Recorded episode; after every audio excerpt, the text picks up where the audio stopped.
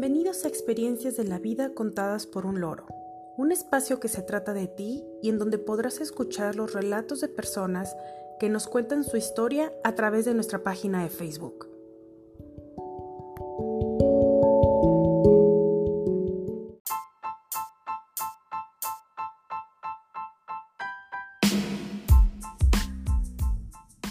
Hoy es 25 de abril de 2020 y dedicamos este décimo primer capítulo a ¿Cuáles son las historias que te contaban de niño para que te portaras bien? Donde escucharemos relatos de personas que nos cuentan cuál era el as bajo la manga de los adultos de sus vidas para lograr que se portaran bien.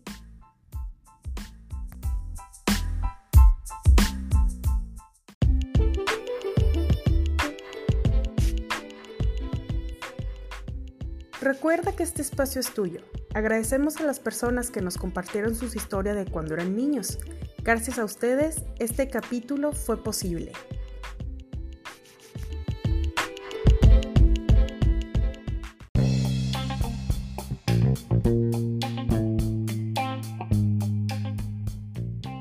Nuestra primera historia se titula La niña que se llevó el viento y dice así.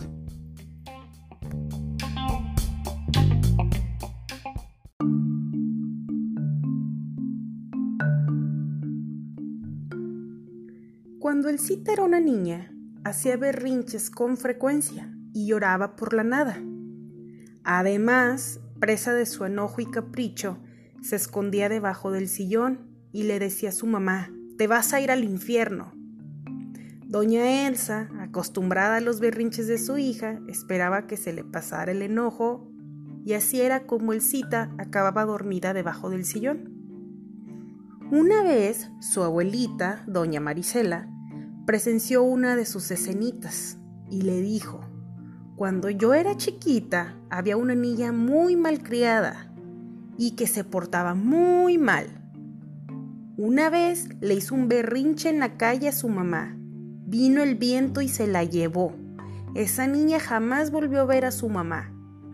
El cita quedó tan impactada que le pensaba varias veces antes de hacer su drama además de que hasta la fecha le tiene miedo a los fuertes vientos.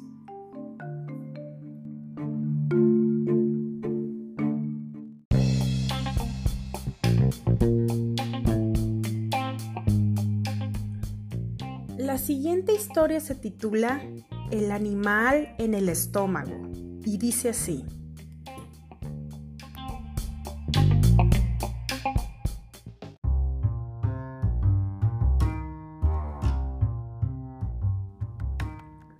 Desde su infancia hasta la fecha, Marisela siempre tuvo la afición de comer tierra escondidas. Cuando la ponían a limpiar los frijoles, le gustaba separar las piedritas blandas para comérselas cuando nadie la viera. También era común que buscara tierra en las macetas o el jardín. Una de tantas veces que su mamá la puso a limpiar los frijoles, su hermana, un año menor que ella, se percató cuando se metió una piedrita blanda a la boca y como era bien chismosa, fue y le dijo a su mamá. Regañaron a Marisela, pero esto no le importó, continuó con su pasatiempo favorito. Cada vez que su hermana la veía, le decía que eso estaba muy mal y que habría consecuencias si continuaba.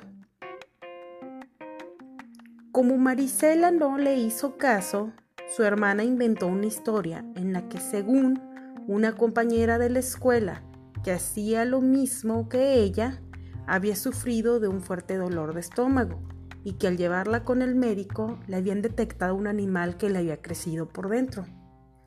Todo por culpa de comer tierra.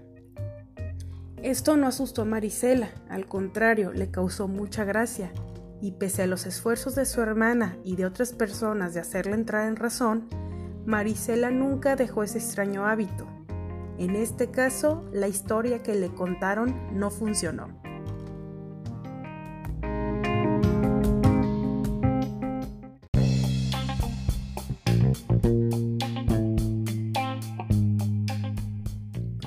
La siguiente historia se llama El viejo del sombrero. La relata Jimena, quien promete un final inesperado, y dice así.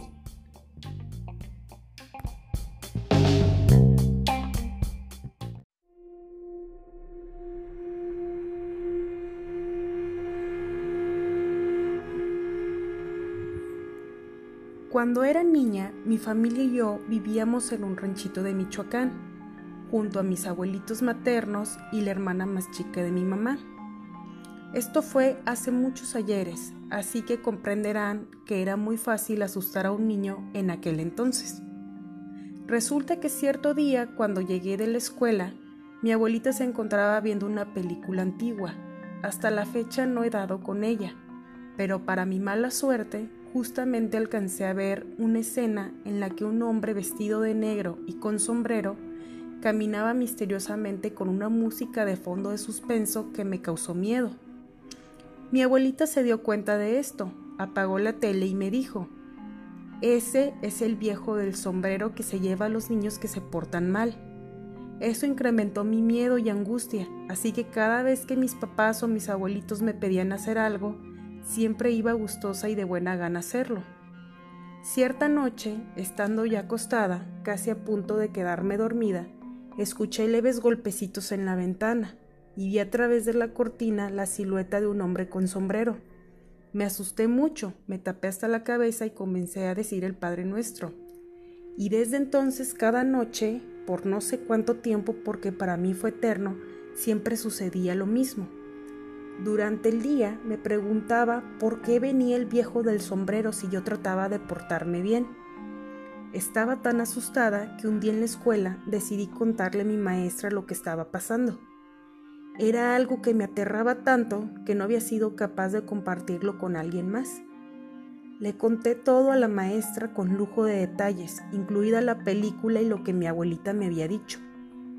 Quizá mi maestra creyó que todo era producto de mi imaginación, por lo que me recomendó que la siguiente vez que el viejo del sombrero tocara mi ventana, en vez de cobijarme hasta la cabeza, fuera valiente y me asomara para ver qué sucedía. Y pues, ¿qué puedo decirles? A esa edad yo siempre creía en lo que decía la maestra Anita, era la ley. Así que asustada por, pero decidida, esa noche me fui a dormir convencida de que haría lo que me habían aconsejado.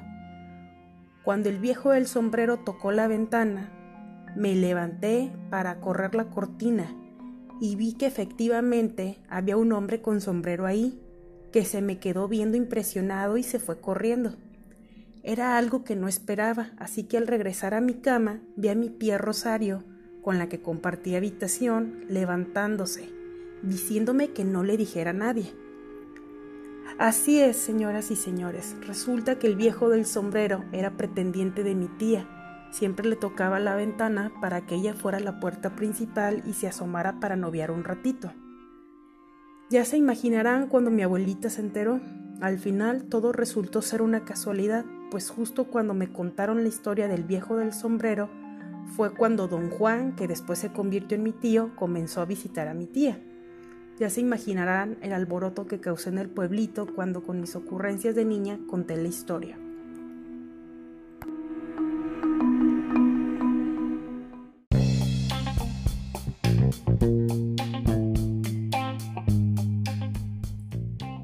La siguiente historia se titula Verduras Mágicas y dice así.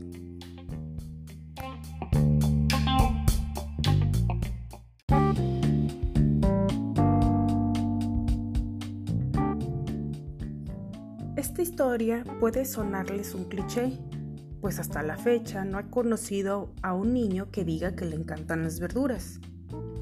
Cuando yo era niña, era muy remilgosa para comer si mi mamá hacía caldo con verduras, siempre había llanto y drama porque yo no quería comer. Aunque me prometieran un delicioso postre después de terminar mis verduras, yo las rechazaba por completo. Supongo que por eso mi querida madre decidió inventar una historia. Como sabía muy bien que me daba miedo la oscuridad, ella me dijo que para eso había un secreto. Ya saben, me tuvo todo el día con la duda para hacerla de emoción, rogándole que me contara la historia. Así que ella me puso de condición que me comiera las calabacitas con queso para poderme revelar el secreto. Yo estaba tan intrigada que ni siquiera me di cuenta cuando me acabé el plato. Entonces ella me dijo, es muy importante que no se lo digas a nadie. si te comes todas tus verduras cada día, con el tiempo podrás ver en la oscuridad.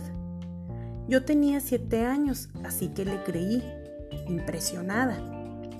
Así que cada día, por muchos años, me comí las verduras, esperando que un día llegara el momento en que pudiera ver en la oscuridad. Cosa que obviamente nunca pasó.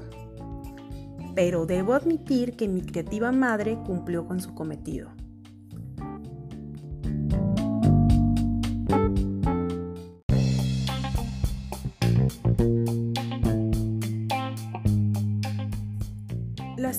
Historia se titula El viejo del costal y dice así.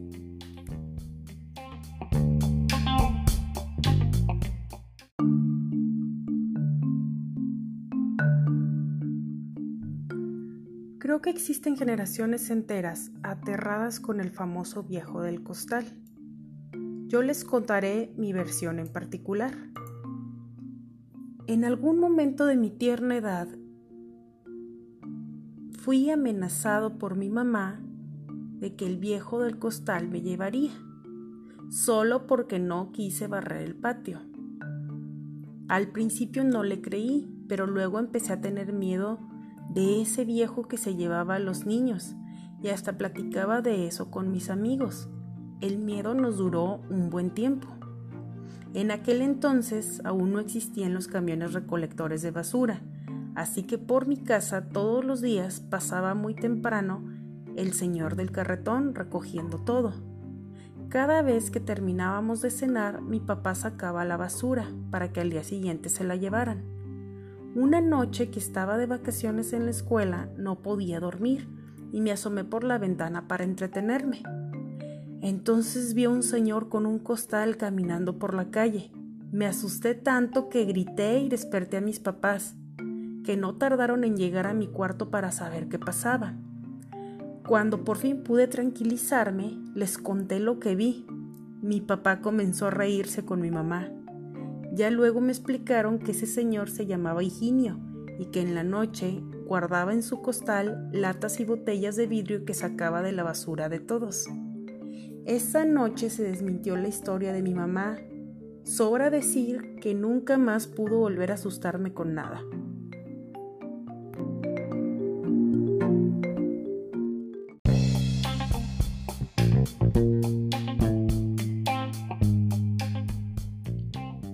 Nuestra última historia se titula Llamada a Santa Claus y dice así.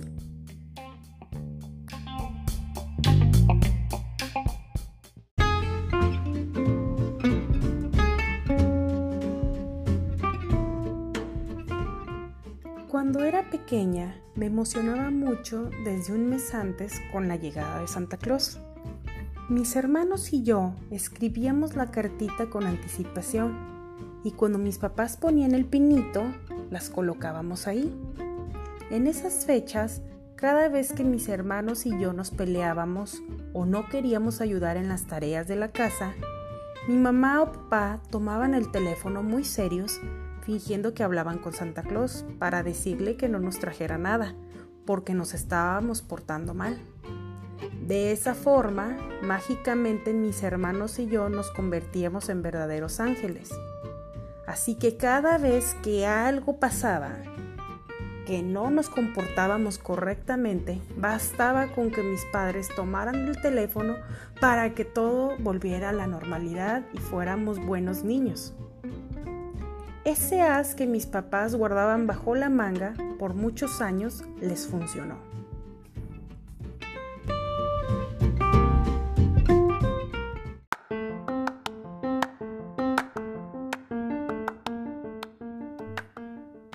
Agradecemos a quienes nos compartieron sus experiencias de infancia.